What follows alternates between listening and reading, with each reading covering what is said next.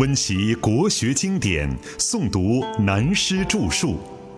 欢迎收听《原本大学威严》，由温州南怀瑾书院和温州市朗诵艺术学会联合出品，时空音乐工作室制作。十四，言流不止，问如何？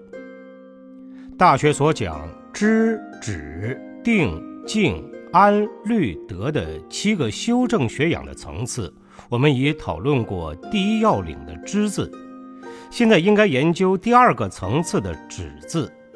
当然，大家都明白，止便是停止的意思，但是要停止什么呢？这个问题可以说真正不容易，随随便便就可以讲得清楚。最好的办法是，先要了解“止”字有两个内涵：一是内在的内明之学的“旨”，也就是宋儒理学家们借用庄子所说的内圣之学的“旨”；二是外用的“旨”，也就是庄子所说的外望外用之学的“旨”。不论是上为领导天下的帝王，下级做一件事业的领导人。或是只做一个家长，或是只做一个极普通的平凡人，怎样把自己的思想行为做到恰如其分的知？知与止的互动关系。我们了解了这个“止”字的定义，含有内明外用的两重作用。其次，再从内明的“止”字讲起，才能引申到外用“止”的作用。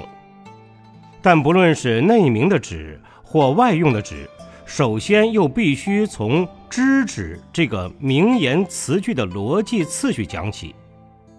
因为知止这两个字连接在一起的话，便有了这个问题：先知道了才能够止，或是先止了才能够知？答案是先知道了才能够止，这是理性的。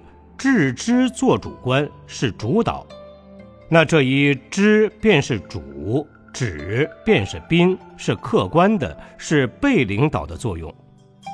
譬如看到前面有火，便自行停止前进，这便是知是主，停止的作用是宾。又如肚子吃饱了，再不想吃了，脾胃满足了，反映到意识或脑，必须停止不吃了。这便是止为主，知道饱了应该不吃，这知就是宾了。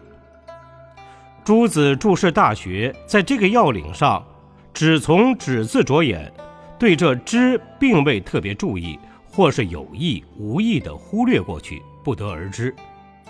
但这是关键所在，不能含糊放过。了解了这个关键以后，再来研究知止或知止而后有定，就有理路可循了。换言之，就合于推理的程序，比较容易明白内明的性理之路了。这样的结论当然是知为主，知为先导，止为宾，只是主导所造作的一种境界。讲了半天，大家可以问我。你这样自说自话，东拉西扯，说些什么呢？是的，我要说了。所谓知止的内明之学，是要每一个人先来明白知道自己的心理心态，或更明白的说，自己的心思和情绪。无论是上为天子，下为平民，人们的心思和情绪，从睡醒起来，再到进入睡眠的时候，在这一天的生命历程中。能够数得清、记得完全，经过多少思想、乱想、幻想吗？至于其中所起伏生灭的各种大大小小的情绪，就更不用说了。而且这些复杂万分的思绪，在我们进入睡眠时，还会如多面镜子般的互相曲折反应，幻化出各种奇怪难解的梦呢？谁能把此心思绪清清静静、平平安安的时常摆在一个清明、清净、安详的境界中呢？恐怕是绝对不能做到的吧？答案是能够做到的。问题是人们不知道自己怎么来知止。所以我常说，英雄可以征服天下，而不能征服自己。圣人知道，首先要征服自己，不想征服天下。征服天下易，征服自己难。降服自己的心思而返归平静，初步能做到如老子所说的“专气致柔，能婴儿乎”，才能渐渐达到知止而进入明德的境地。在这里，我们再借用禅宗一首寄语来说个明白。一生严格教化子弟的临济大师，在他临终前还写了一首寄语，特别垂示弟子们要严谨修行，不可懈怠。他说：“言流不止问如何，真照无边说似他。离相离明人不禀，吹毛用了即须磨。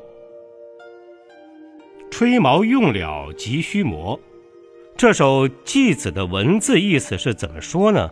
第一句“言流不止问如何”是说我们人的思想、欲望、情绪、意识等等，由生到死，每一天、每时每秒，所有这些心思，犹如一股滚滚洪流，滔滔不绝，对镜动心或起心造境，绵延不断的流动，永远无法使其停止。自问问你怎么办才能得止呢？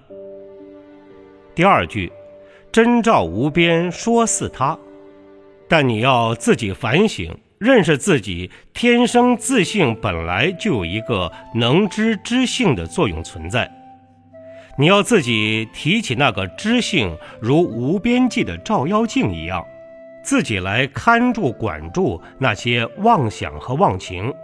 犹如自己注定视线，对镜照面，一直照，不动摇的照，渐渐就看不见镜子里的面目幻影了。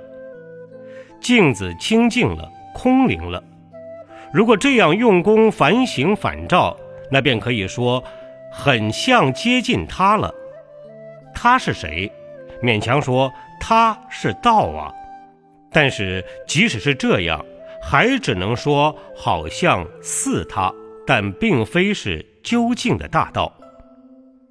第三句，离相离明人不禀，这是说人的生命自性究竟的道体是离一切现象的明和相的，但是人们始终自己不明白，自己不理解，也就不清楚，它也不是永远禀赋在你身上。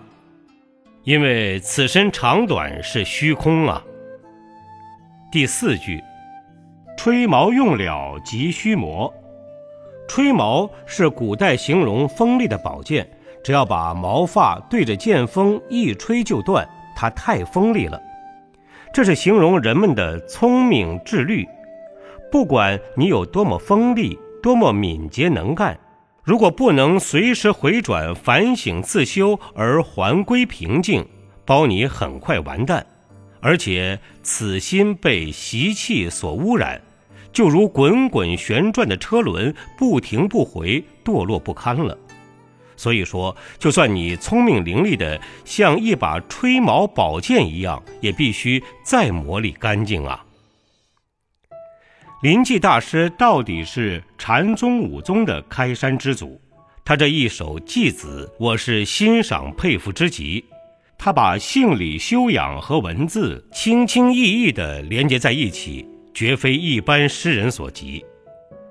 现在我们借用它来说明知止的学问修养境界，应该是比较明白了。好了，这一节讲到这里。我们也应该是吹毛用了急需磨了。